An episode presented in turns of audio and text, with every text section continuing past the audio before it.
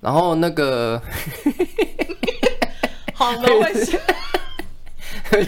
那个听众可能听到觉得这边可能有点卡住或干嘛之类，是因为刚刚那个有一台电脑在整我们，就是我们录到很精彩的时候，突然突然间自己在更新，就没有，我们这边要假装无缝接轨，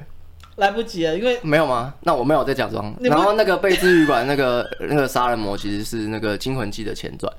要问呃你那个贝斯旅馆就是他妈妈是一个变态，对不对？然后他妈儿子从小就被他妈妈他妈妈不算变态，他妈妈只是一个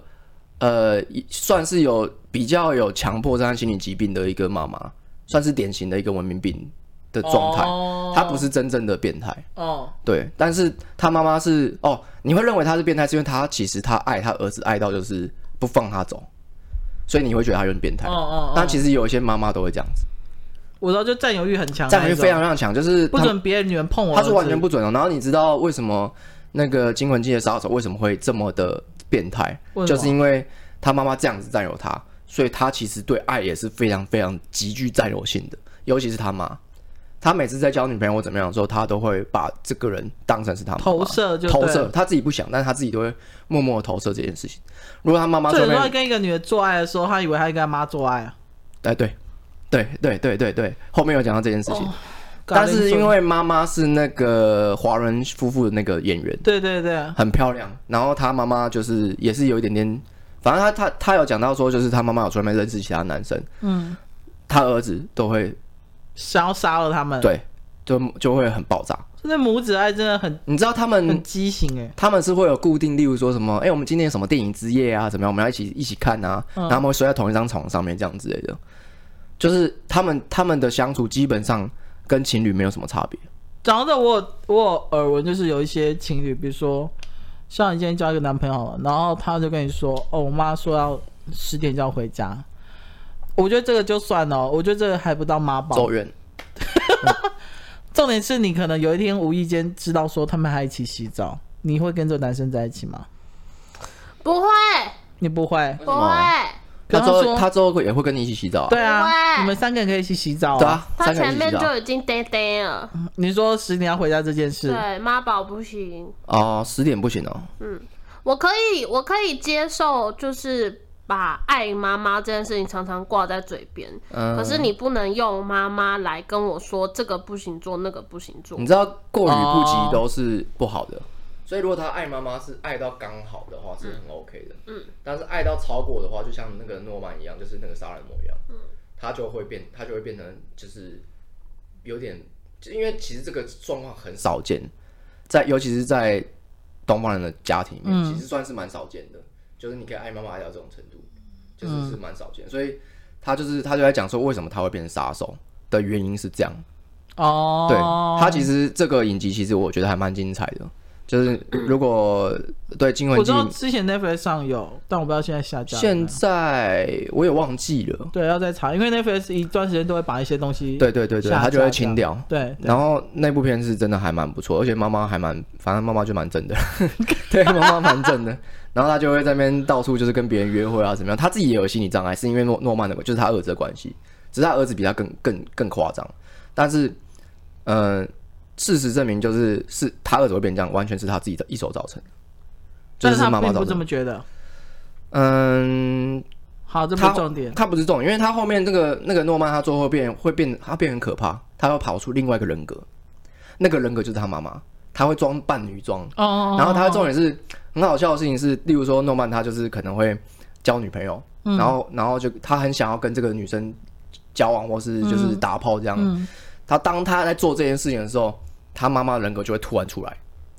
然后就会在这边说你想要弄我儿子是不是这样？你根就本对着那女生对讲，，超可怕的，超级可怕。然后，然后他就说你你想要这样是不是？那我怎么样呢？就把他杀了。你说《贝之旅馆》这这部影集里面这部影集里面都超有演，都有演，超可怕的。然后，而且重点是他们两个超级会演，有一件是诺曼，就是那个那个那个儿子，超会演。他就他就当他们俩都就是你你看这个看这个影集的时候，会觉得很有很焦虑，因为他们两个都会互相吼对方，他都会爆炸说为什么这么样，我就是要回怎么样，他们就会说你为什么要限制我这样。然后当他不限制他的时候，他又会觉得呃不对不行。然后有时候为了要复就是要报复他妈妈，例如说报复他妈妈，他就出来面跟别人别人约会怎么样？但约会到一半之后又被他妈上身， 他又开始杀人。 这是一个很病态的故事， 但我觉得他做的很无限好。轮回哎。他这部片蛮真的蛮好的，就是蛮好看的，有好有机会大家可以看一下。哦好，好，现在可以分享一下你的恐怖片名好，我的片第一单。部是韩国很有名的恐怖片，叫《哭声》。对，但你没看靠啊完。虾，我我你没其看实其实恐怖片我是根本不看的，我 只看我顶多就是看那个解说而已。奇你为什么会想要推荐苦生？因为我光看解说，我就觉得他讲的故事是很有意思的故事。我看到的比较深层的，呃，他故事大纲是在讲说有一个村庄突然有一天就会发生很多人就是突然暴毙这样子，嗯然后最后他们找到源头，就怀疑是一个搬来的一个奇怪的日本老头这样子。嗯，然后我看到这边的时候，就有大概在想，因为我知道韩国很仇视日本，他们他们是世仇。对他们是世仇，因为他嗯没们错嗯很讨厌日本，所以我在想，他是不是有就是另外一层意思是在讲说关于他们的世仇，还有关于这个有点就是世代之间的那种传承下来的那种传统的那种观念这样子。然后我看到后面的时候，我有我也有发现，他其实有另一层意思是他在讲关于韩国的，他们在讲宗教这件事情。哦，对，对，因为韩国其实大部分现在大部分都是信奉天主教，嗯，然后我有听说在韩国有一个区域是以前在日本的日本殖民时期的时候，就是被大量屠杀基督教徒那样子，嗯，所以他们很讨厌日本人，有一 一部分原因也是因为这样。他们里面有一个很特别的一个就是驱魔仪式，叫跳大神。嗯，对跳，大没神错。这个东西是，他大神其实在很多韩国电影都有出嗯，现过。，对对对对，像，哎，前一阵子也有一个，反正跳大神就是他们驱魔的一个很重要的一个仪式。嗯对，然后通常跳大神那个人都是驱魔人。嗯，对，，然后我我我觉得那部电影呢、就是它很厉害的地方是它把宗教、恶魔和天使这件事情放在里面。然后其实这个概念呢、韩国电影很喜欢，我不知道为什么就近期都是韩国电影在做这件事情，他们很喜欢把呃看起来像恶魔的人当成就是呃看起来像天使人当恶魔，看起来像恶魔人当天使。他要让你分不清楚到底谁才是恶魔和天使，人类会分辨不出来。所以《哭声》这部片，它从头到尾都一直在让你做一件事情，就是到底谁是真的，嗯，到底谁讲的是真的，这个日本到底是不是真，是不是是不是真的是坏蛋？对，然后还有就是那个女生到底是谁？那我到底要听谁的？那这个男主角到底要去做驱魔吗？还是说要完全相信那个就是突然跑出来的天使？也不知道他是真的还是假的。所以他到后面就是哭声到后面尾声的时候，其实很刺激。他后面呃有一呃解说应该有听到吧？你你有看过哭声吗？我有看我去电影看的。好，它后电影面院不是嗯看有一个让你决定说，就是那个好像鸟叫声还是怎么样，我忘记那个。就最后你他说你不要回去，嗯，对，他说你不要回去，你一回去就完了，不要回去，不要，而且不要犹豫。嗯对，他的意思是说你不要被恶魔声音给骗走。对，然后但是最后结局是他还是被他还是受不了了，好像是悲剧的。他对回吧去冲回去要救他女儿，然后他那个明明那个天使已经跟他说你不要被恶魔骗了，因为那其实不是你女儿，对他后来就冲回去就所以就我没救觉了得。恶魔很很会玩弄人类的心。对，其实那时候我看完《哭声》的时候，我有一个想法，就是我还是搞不清楚到底谁是恶魔和天使。我后对来、啊我后来看了第二遍之后，我才发现，其实那日本人是真正的恶魔。就是其实我看了很多次，然后也有解说，我也看了很多解说，嗯大部分的人全部都还是投射在，就是也也剧情也也在暗讽这件、也暗指这件事情，就是日本人是真正的恶魔。嗯，他最后不是最后去跑去找那个日本人吗？我记得好像是那个记者嘛，有一个记者还是谁、去找那个日本人，然后日本人就说：“你看我像恶魔吗？你觉得我是吗？”然后就露出恶魔的那个獠牙、那个那个角，嗯，然后就对他笑这样。对，然后他的他的意思说他从头到尾就在骗人，然后他跟那个跳大神的那个就是那个算巫师吧那。个巫师，对，对哎、那巫师一开始就要弄他们，嗯，其实都是他在他在他都是他在搞鬼。哎，那你没有看过一部也是韩国片，就影集叫做《客客人的客》The Guest，他就是在讲一个神父，然后跟一个会驱魔的人。哦，我听说过，我但跟你听说很精彩、那一欸。部非常好看他。的 The Guest 对，叫 The Guest。就是访客的意思嘛，对不对？对，那个客人其实就是代表技术在你身上的人。哦，客人哦，好想看哦。对，你我身们，边的人一直推我，我就说疯了吧哦啊 我，拜托你去看。我不要。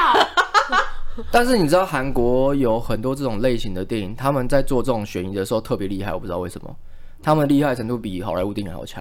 我觉得是他们在构思整个剧本的时候有一个很完明确的大方向，嗯对就，是他们知道他们要的故事是什么。然后里面的不会人， 韩国人，我不知道为什么又很会演戏，偏掉，嗯，每个人都超会演对啊的，连小孩子当然毛演骨悚然欸那个小孩子超级可怕的。就那边小孩子原本就是天真无邪一个小朋友嘛，他在那边被上身的时候，崩干跟跟就真的跟恶魔一样哎、崩溃那个时候，对啊，真的很可怕。在被叫的时候，我就想说干赶快 跑，耳耳朵超痛。 对，在那边叫，我知道有另外一个，就是有点类似伪纪录片那种，就是昆池岩，它也是韩国的电影，然嗯后它是讲说一群直播主他们去一个韩国的精神病院这样啊子去，嗯做那个灵异鬼病院鬼，那是叫鬼病院吗？我我看到的翻译是叫昆池岩啦，我应该是鬼病应该院，是就是它是最近的电影，对不对？近期的。算蛮。然后他用的，技术是有 GoPro，然后有空拍机，然后还有那个三百六十度的那个影那个那个，对摄对影对对对对，那没错，那就是那一部，它叫做《鬼病院》。我听说那一部也是，就是吓到很多人，因为那部片，我说老实话，那部片前面拍的不错，但是它的核心没有很强。它是外，它的表皮拍的很好，因为它的它的，因为像这种伪纪录伪纪录片，大家都会觉得说会看着会头晕啊，嗯，然后或者是哦，说这第一人称视角好痛苦这样，但是它不一样，它用用了很多的视角去拍，让你觉得这个不是纪录片，它是用纪录片的方式拍没错。但是它会有对跳的，然后还有很多的空景，然后所以不会让你觉得很晕啊，然后或怎么样的哦，对，然后它里面有几个吓人的点之之后，还有它的一开始的，嗯、人物设定都很鲜明，嗯，对，然后拍摄手法很不错，然后所以一开始进去的时候，我觉得都很不错，但是到后面结局的时候，你就觉得还好，因为其实有很多的，呃，这种伪纪录片在国外已经很厉害了，嗯所以我因为我我很喜欢看，所以。呃，我就觉得《鬼病院》算是还呃，他这样尝试还不错啦，但是他的剧情核心没有那么厉害。像我之前呃，Netflix 有上有一部片是伪纪录片神片，你们一定要看，叫《忐忑》。哦我知道忐忑啊，忐忑，你你有看过吗？我看过，我去电影院看过，超棒的欸，忐忑超棒的欸，就是以伪伪纪录片来说，它算是很神的一部片，因为忐忑很厉害，它里面有很多大量的就是历史考究，还有信仰的考究，它就是用了那个埃及的历史嘛，然后在法国的地下陵墓，对对，对，然后它里面有讲到一个东西叫做贤者之，那个叫贤者之石，但嗯、它里面好像不是这样叫，但是贤者之石就是可以变化出很很多东西，它可以治百病，然后可以就是它等于就是一颗魔法石，嗯，然后他们就是要去找这颗魔法石，然后他们在进去的时候就是有很多的就是历史的考究，然后包括就是好像是甲骨文吧，应该是甲，哎、反正就是埃及的那个历史，然后里面有 里面有那个埃及神，对，然后。嗯，忐忑的东西意思是说颠倒过来嘛，对，对，所以他们要去地狱，等于是要回去，你要回去上面，你一定要经过地狱，所以我觉得他的隐喻超棒，超就是级棒，我那时候看完之后，我我我第一次看的时候，因为那部片其实有有一段时间的，对，而且对那时候看想说，我心想说，干法国怎么会有这种地下世界？就 对你那时候就会想，我那时候就想说，怎么可能法国会有下面这种东西？然后我想说，嗯，是电影没错，是电影，是电影，是电影。对，但他拍的真的很棒他。拍的很棒，他算是如果大家想要看伪纪录片的恐怖片的话，我觉得推荐是这一部，嗯，就这部而已。其他的话都，我还有其他部可以推，对，但是这一部是我觉得是最好上手的，嗯嗯嗯，对嗯，它比较没有那么晕，但是也是还是会有点小晕、最啊晕。的就是《恶夜丛林》啊，二月丛林其实我觉得大家不用去看有的原因是因为它是始祖，始祖的意思是说它开拓了一些东西，所以它在当时是非常厉害的。但是是很粗糙的。对，但是它的概念啊呢、什么东西都超棒。那你现在回去看的话，就觉得哎、诶根本就没有什么爆而点、且《啊。恶夜丛林》一直被恶搞啊，哎，对啊，就鼻涕那一段啊，嗯然后什么之类的，我想呃，好，嗯，反正《二线丛林》是开创了一个伪纪录片的一个先先驱驱，所以对它是一个地位，但是不用看，对，不用看，我觉得大家是不用看的，而且你头会很很累，会超累的。真的。它后面，嗯，后面还有一个叫做呃，如果大家有兴趣的话，可以看《进入坟地》。哦，哎还是叫进入坟禁地止禁止的禁，对对对，进入坟地。对对对，他是在讲他们是去哦，就跟鬼病院一样，他是进去一个那个呃，也是精神病院，嗯，然后他们就是一一群就是在采访就是有鬼故事的的一群小组，这种不怕死角，最喜欢这种开场，就是我根本就不相信呢、啊，怎么样？然后就带一堆人这样进去里面，然后他们进去里面之后，嗯，就被关在里面了。然后那边超精彩的，我觉得超精彩的。如果你想要看伪纪录片，然后有很多的鬼的话，看那部片超有棒。很多鬼哦 对，那了。部片超多鬼的，因为忐忑其实没有太多的鬼，忐忑大部分都在讲心魔。哦，对，对，然后还有讲一些就是很神秘的一些埃及的一些东西，然后你就看那个女主角在抽丝剥茧，在在解密嘛，所以它好看的地方在这里，还有它的暗喻。但是进入坟地的话，就是直截了当，你直接进去进入精神病院。就你要多少鬼我都给你，就对。，哎然后你要你要看他怎么死，嗯，精彩，每个都超精彩的，你去看。 真的，他不会像有一些伪纪录片会那边装神弄鬼，说呃这个窗户动一下，然后怎么样，他有这种东西，但到后面他不会只有窗户动一下而已， 他后面会给你很多很震撼的东西。反正我先说这一期我。我标头一定会写，就是害怕听鬼故事或听到一些恶灵，千万不要点进去这一我集。绝对不会点，进入坟地超级好看，你要去看，不要。真的，那是我之前在网上看的。好，接下来讲最后一部。好。呃，我我看到的，它叫做《仲夏夜惊魂》，哦，我我我一直都想看这部，但是我没哎、有这看。部很屌哎、你有看过吗？我有看过，哦，你看过？我也是看过预告片，然后还有一些剧情简介，我就决定我要看。我有呃，我有因为看到解析解说之后，产生了一点小小的冲动，决定要去看。可是因为我又联想到它里面好像有一些非常非常血腥的内容，所以我就 我就没有去看了。但我必须说，我觉得这部片让我很不寒而栗的地方是在于。呃，我讲一下故事内容大纲是女主角她的妹妹好像因为呃反正自杀，嗯，然后就是精神异常也把她爸爸妈妈也杀掉这样子，然嗯后剩下女主角一个人，然后她男朋友就为了要可能要陪她疗伤或干嘛的吧，然后他们就一群朋友，其中一个朋友说他们可以去瑞典的一个小地方，好像是那个朋友的家散心，对家乡之类的去散心这样子，然后发生了一些很奇怪的事情。嗯，我觉得这部片最让我觉得可怕的地方是在于，他们塑造的有点像是那种邪教的感觉。然后有一个地方是因为他们是一群女生，然后或是一群男生这样子嘛。女主角在情绪非常非常低落的时候，就是有那一群女生在她旁边这样子，然后他们就一起大哭。嗯，然后我看到那一段的时候，我其实有一点觉得毛骨悚然，是我突然想到我在上教会的那个过程。嗯因为我后来去查资料的时候是说，呃，他们有人解释啊，是说因为那一群族人，他们有一种能力叫做共情，嗯就是他可以去体会你的悲伤或是你的快乐，嗯然后大家一起开心，大家一起难过这样子。所以在那种集体的压力之下，你会被别人带走。比如说我现在很开心，可是我看到那一群大家都难过，我会变成很难过这样子。嗯，我就想到我在上教会的时候，我真的有提到过我那个经验嘛，嗯我大哭那个经验。我在想，是不是其实我会那样子，有某一部分是因为被这种共情影响，那个共情的磁场。你要我告诉你解。答吗？好啊，你说。我也是研究这个研究很久了，再加上自己亲身经历过之后，我我知道嗯请说。嗯，就是这件事情应该也不算是不算是就是，嗯，应该有很多人讲过，嗯就是其实每个人的能情绪和能量，例如说我现在哭，嗯你其实会被我勾勾勒起来，不是因为我影响你，而是你自己心中也有这个情情感的的东西被我勾勒出来。嗯如果我今天是一个冷血的人，我从来没有经历过这件事情的话，你其实是不可你能被就我算勾起来哭的。到就是一把眼泪、一把鼻涕，我也对没有感觉。人的共情这东西，其实只是一个可能有人现在会把想要去解释，因为他不知道这到底是怎么做。嗯但我后来理解到这件事情，就是情绪是有能量体的。嗯为什么你会哭？你看到他哭，你为什么更哭？其实如果你今天没有这样的经验的话，你根本不可能会哭，嗯，因为你被他勾勒起你以前你心中的，而且你没有这，你可能不记得，你就被勾起来了。嗯那这个作用，其实在正正正式的教会或者正统教会，他们是要帮助你排泄你的能量情绪情绪能量。嗯，因为你可能心里有很多的压力，你平常都压抑住了。因为人是不可能不会哭的。嗯，当然我之前有前段时间是完全不哭的，那是不可能的。人的情绪七情六欲是正常要自然流动的。我今天看到难过的事情，我就应该哭。嗯，但如果你被，例如说你今天在被父母说，哎、你不要哭，哭是软弱的行为，像男生就很少在哭。嗯，女生为什么这么爱哭？是因为女生不会被谴责。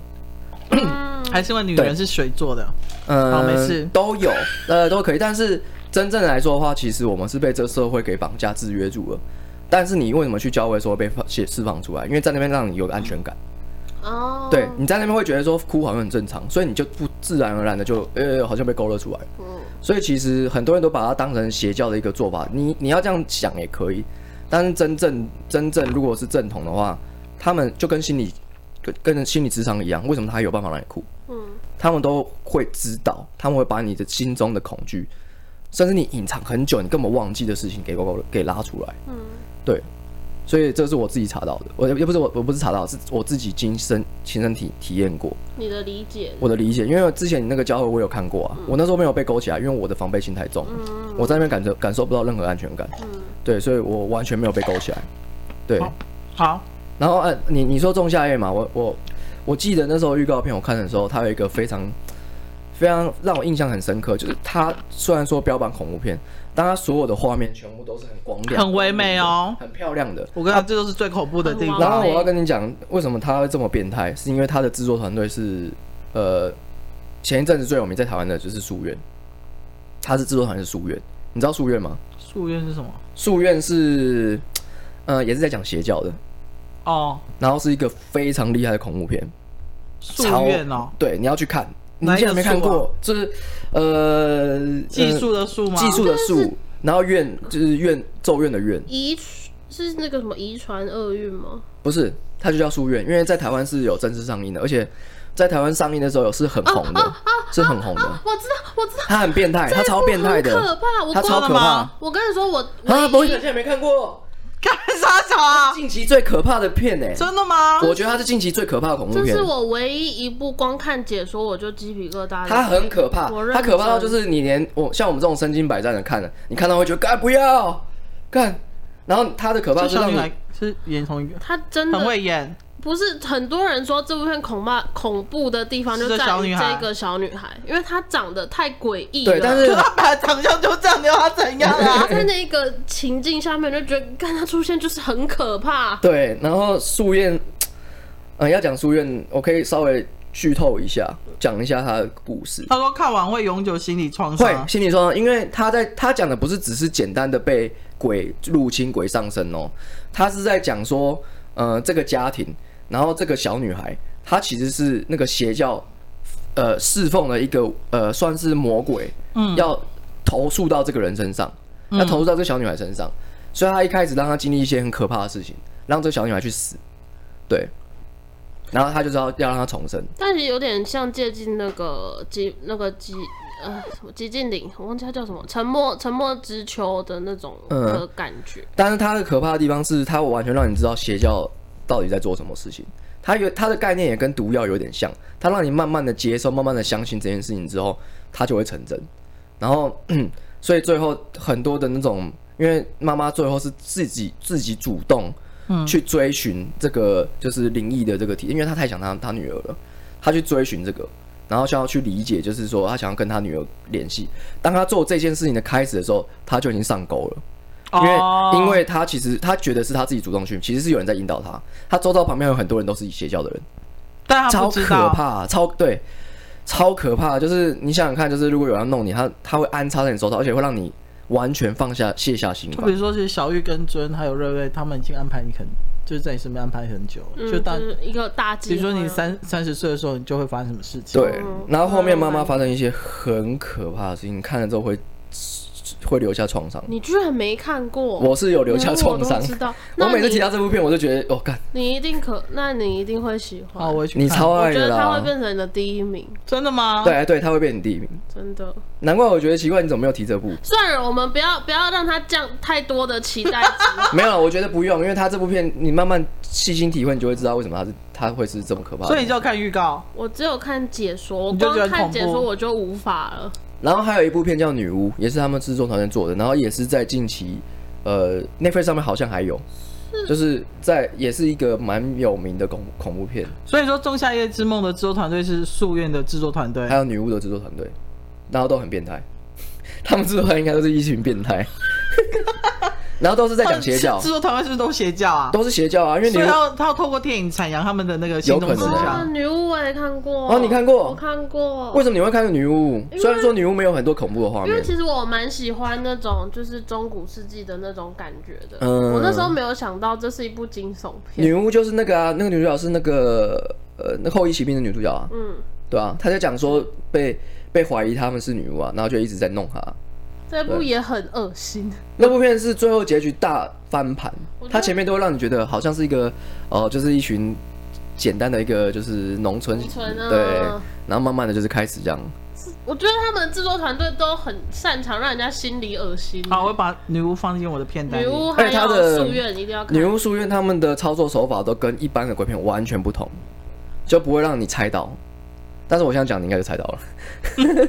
我现在讲你应该就加猜入到。片单。好啦好，那我们今天的恐怖片就介绍到这边啦，希望大家晚上不要做噩梦。我是觉得我晚上要做噩梦了啦， 你会，谢谢大家，大家再见。拜拜拜。